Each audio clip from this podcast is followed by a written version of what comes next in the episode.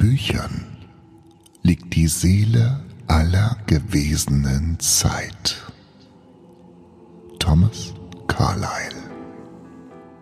Willkommen zur Urlaubsausgabe von Lauter Limits. Hallo. Und hier ist der Toyboy von Veronika Ferres. Tobias Osterheider. Hallo. darf man nie verbieten, kommt sonst nichts mehr raus. Halli, hallo, schön, dass ihr eingeschaltet habt, äh, dass ihr es runtergeladen habt, dass ihr gerade streamt. Herzlich willkommen bei Lauter Limits, die Urlaubsedition und die heutige Folge heißt Der Mund ist aufgegangen. Der Mund ist aufgegangen. Ähm, es ist Urlaubszeit. Ganz viele Bundesländer haben schon Ferien.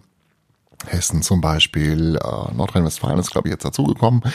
Und ich habe mir gedacht, Urlaubszeit ist Lesezeit und deswegen möchte ich euch in den kommenden vier Folgen äh, jeweils ein Buch vorstellen, was äh, ich als relativ lesenswert erachte. Ähm, und wenn ihr Lust habt, könnt ihr dann das Buch lesen. Was macht das? macht auch keinen Sinn, der Satz. Egal. Ähm, wir starten mit einem, also Urlaub ist ja normalerweise immer ach, was Leichtes, was Unbeschwertes und ähm, ist heute nicht ganz so. Äh, das Buch ist von Rhiannon Navin geschrieben ähm, und heißt Alles still auf einmal. Und es ist alles andere als, ein, als eine unbeschwerte Urlaubslektüre. Ähm, ich möchte euch mal ein paar Sachen vorlesen, wie ich auf das Buch gestoßen bin. Ein paar ähm, Zitate, ein paar ähm, Rezensionen ähm, und ähm, dann weiß man schon ein bisschen, worum es geht. Ein Auszug aus dem Buch, ein kleiner, ein kleiner Satz lautet, ich weiß nicht, wie eine Seele aussieht. Mami sagt, das sind alle meine Gefühle und Gedanken und Erinnerungen. Und ich denke, vielleicht sieht eine Seele wie ein Vogel aus. USA Today hat äh, geschrieben, ein faszinierendes, warmherziges Debüt über Heilung, Familie und das besondere Wissen der Kinder. Erzählt von einem sechsjährigen Jungen, der uns daran erinnert, dass die größten Herzen manchmal in den kleinsten Körpern wohnen und die leisesten Stimmen das Wichtigste sagen. Die große Stärke dieses kraftvollen Romans ist es, dass er auf unnötig grausame Szenen verzichtet und sich stattdessen der vorsichtigen Auseinandersetzung damit widmet, wie ein kleiner Junge seine Eltern und sein Umfeld versuchen weiterzuleben, nachdem das Unvorstellbare passiert ist. Dieses Buch ist ein Erlebnis keine leichte Kost, aber ich glaube ein Buch, was einen nachhaltig beeindrucken kann. Ich möchte euch einen kleinen Auszug aus diesem Buch vorlesen, aus dem ersten Kapitel. Und dann könnt ihr selber entscheiden, ob das was ist, mit dem ihr euren Urlaub versüßen wollt oder auch eher nicht. Rhiannon Navin, alles still, auf einmal. Lauter, lauter Limits. Vergiss den Rest der Welt, wenn du bei mir bist. Ohrenbetörend gut. Am Tag, als der Amokläufer kam. Wenn ich mich später an den Tag erinnerte, als der Amokläufer kam, dachte ich immer zuerst an den Atem meiner Lehrerin, Miss Russell. Er war heiß und roch nach Kaffee. Im Wandschrank war es dunkel. Nur durch die Tür kam ein bisschen Licht hinein, obwohl Miss Russell sie von innen zuhielt. Ein Türgriff gab es nicht, da hing bloß so ein loses Metallstück und das zog sie mit Daumen und Zeigefingern fest zu sich heran. Ganz still, Zack, flüsterte sie. Nicht bewegen. Ich bewegte mich nicht obwohl ich auf meinem linken Fuß saß und er eingeschlafen war und richtig wehtat. Ich spürte Miss Russells Kaffeeatem auf meiner Wange, wenn sie redete, und das störte mich ein bisschen. Ihre Finger zitterten und sie musste sehr viel reden mit Eve und David und Emma hinter mir im Wandschrank, denn die weinten und blieben nicht still. Ich bin ja bei euch, Kinder, sagte Miss Russell. Ich beschütze euch. Psst, seid bitte leise. Draußen hörten wir immer weiter die Ploppgeräusche und Schreie. Es klang fast genauso wie die Geräusche in dem Star Wars Spiel, das ich manchmal auf der Xbox spiele. Immer drei Plops, dann wieder Stille. Stille oder Schreie. Miss Russell zuckte jedes Mal zusammen, wenn es Blob machte, und dann flüsterte sie noch schneller. Gebt keinen Mucks von euch. Eve hatte Schluck auf.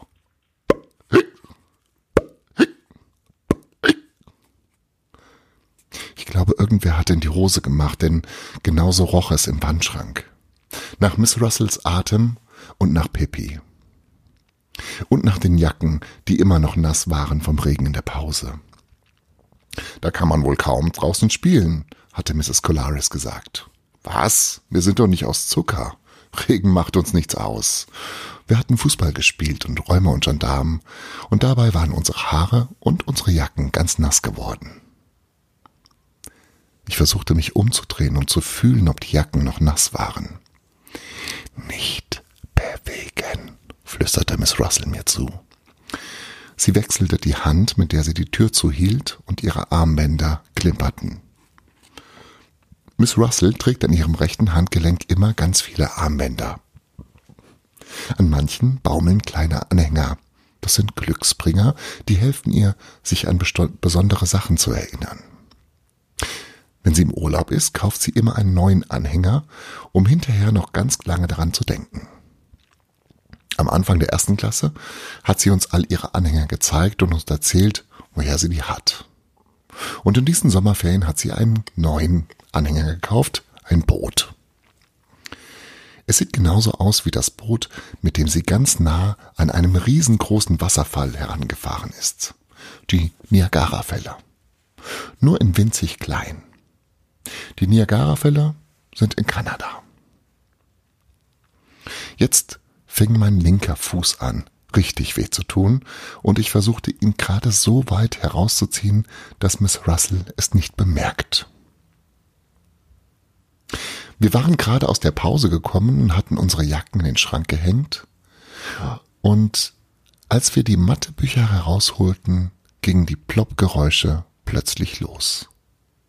Ganz leise zuerst, so als ob sie vom anderen Ende des Flurs kommen, vom Eingang, wo Charlies Schreibtisch steht.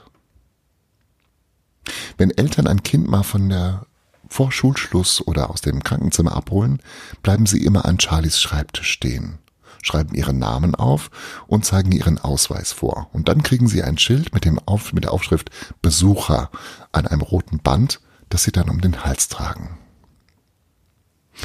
Charlie ist der Wachmann der McKinley-Schule und schon 30 Jahre hier. Als ich noch in der Vorschule war, im letzten Jahr, da hat es in der Aula eine große Feier für ihn gegeben.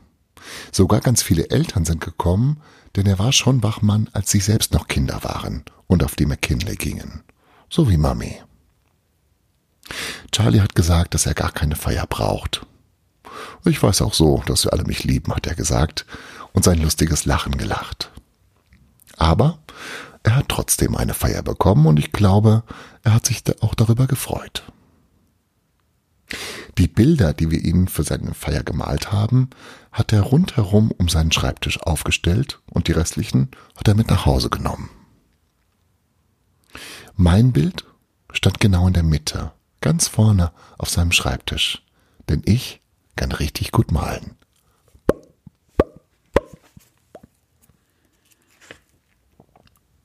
Ganz leise zuerst.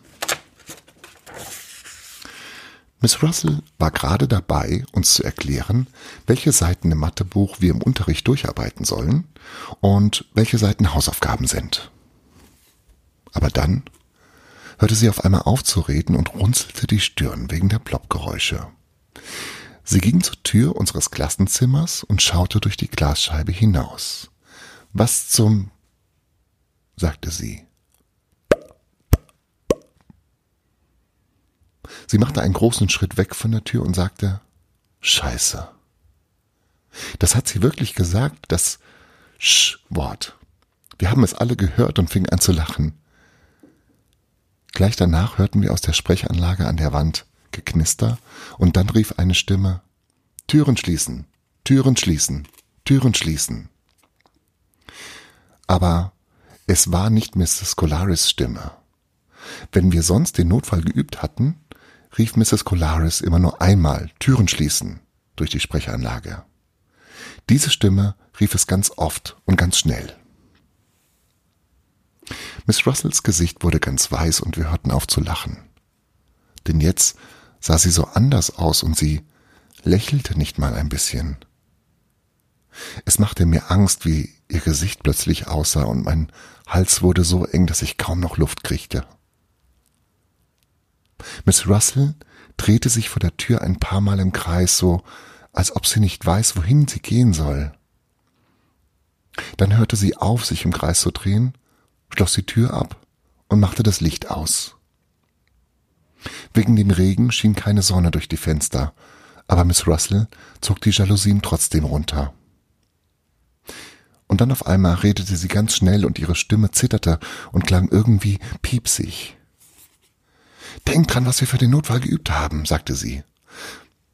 Ich wusste noch, dass Türen schließen nicht rausgehen heißt, so wie beim Feueralarm drin bleiben und verstecken.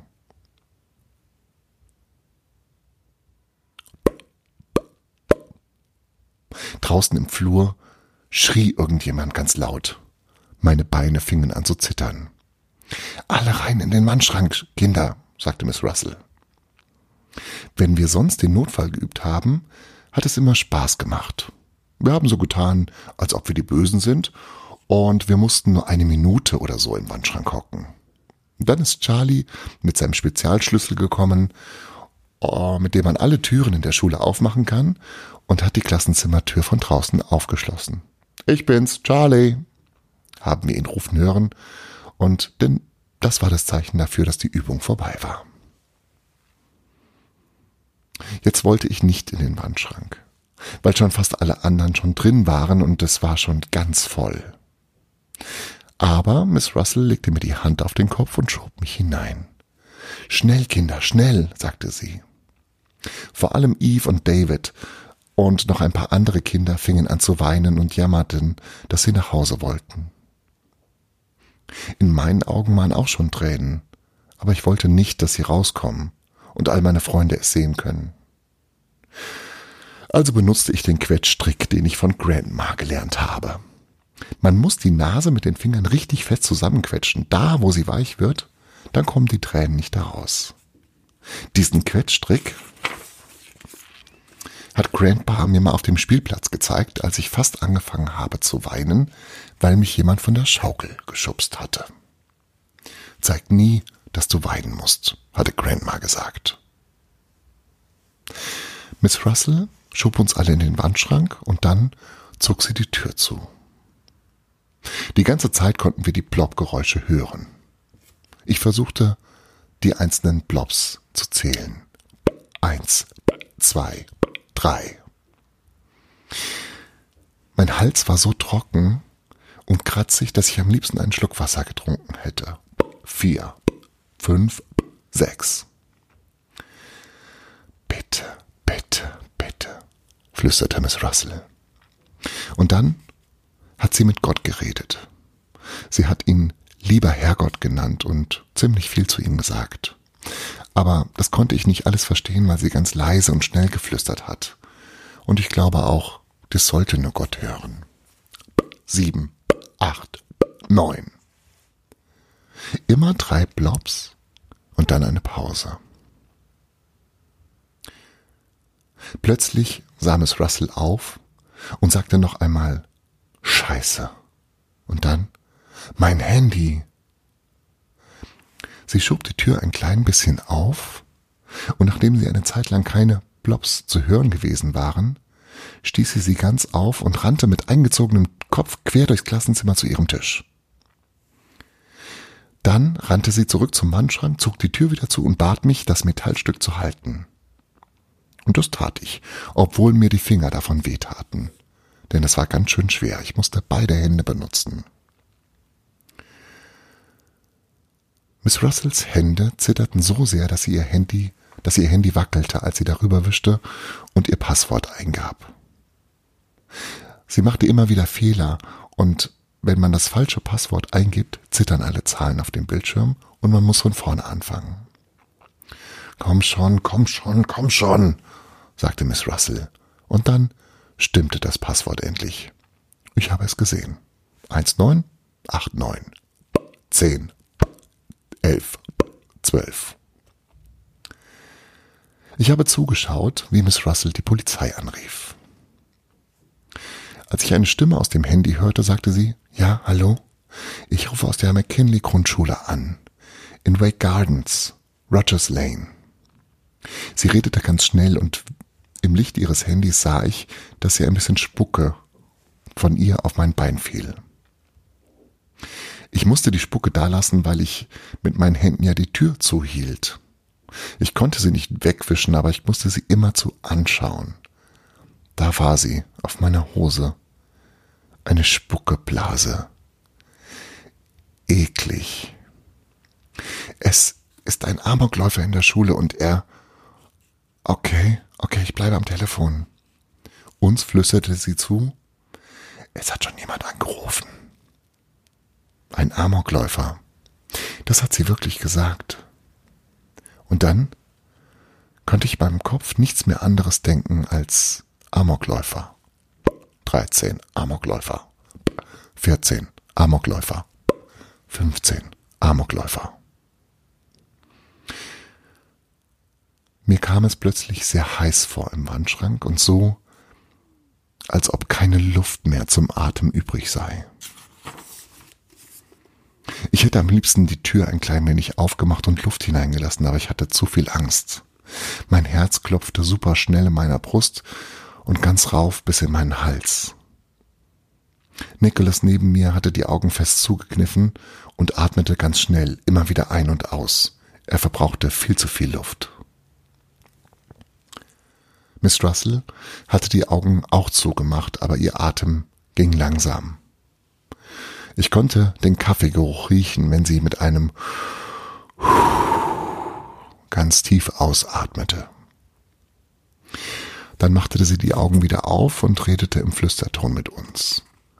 Sie sagte von allen den Namen. Nicholas, Jack, Eve. Es fühlte sich alles gut an, als sie sagte, es wird alles gut, Zack. Und zu uns allen sagte sie, die Polizei ist draußen. Sie kommen uns zu Hilfe. Und ich bin ja hier bei euch. Ich war froh, dass sie bei uns war. Wenn sie redete, hatte ich nicht mehr ganz so viel Angst. Der Kaffeeatem störte mich nicht mehr so sehr. Stört einfach so, als ob es Daddys Atem ist. Morgens, wenn er am Wochenende zu Hause ist. Ich habe Kaffee schon mal probiert, aber ich mag ihn nicht. Er ist viel zu heiß und schmeckt irgendwie alt oder so. Daddy hat darüber gelacht und gesagt, gut, das hemmt ohnehin das Wachstum. Ich weiß nicht, was das bedeutet, aber im Augenblick habe ich mir sehr gewünscht, dass Daddy jetzt hier bei mir wäre. Doch er ist nicht da, nur Miss Russell und meine Klasse und die Blobs. 16, 17, 18. Die jetzt richtig laut waren und Schreie im Flur und noch mehr Weinen im Wandschrank. Miss Russell hörte auf, mit uns zu reden und sagte stattdessen ins Handy, Oh Gott, er kommt näher. Wo bleiben Sie denn? Wo bleiben Sie denn? Zweimal. Nicholas machte die Augen auf, sagte nur, Oh. Und dann hat er sich übergeben. Sein ganzes Hemd war voll und etwas von der Kotze klebte auch in Emmas Haaren und an meinen Schuhen. Emma kreischte laut auf und Miss Russell hielt ihr mit beiden Händen den Mund zu. Dabei hat sie ihr Handy fallen lassen und es ist direkt in der Kotze auf dem Boden gelandet. Und dann habe ich durch die Tür plötzlich Sirenen gehört. Ich kann die verschiedenen Sirenen richtig gut auseinanderhalten, von Feuerwehr, von Polizei, von Krankenwagen. Aber jetzt waren da draußen so viele auf einmal zu hören, dass ich es nicht mehr hinkriegte. Sie klangen alle durcheinander. 19, 20, 21. Alles war heiß und feucht und stank schlimm, dass mir ganz schwindlig wurde. Mein Bauch fühlte sich nicht gut an. Und dann war plötzlich alles still. Keine Plops mehr. Nur noch das Weinen und das Hicksen im Wandschrank.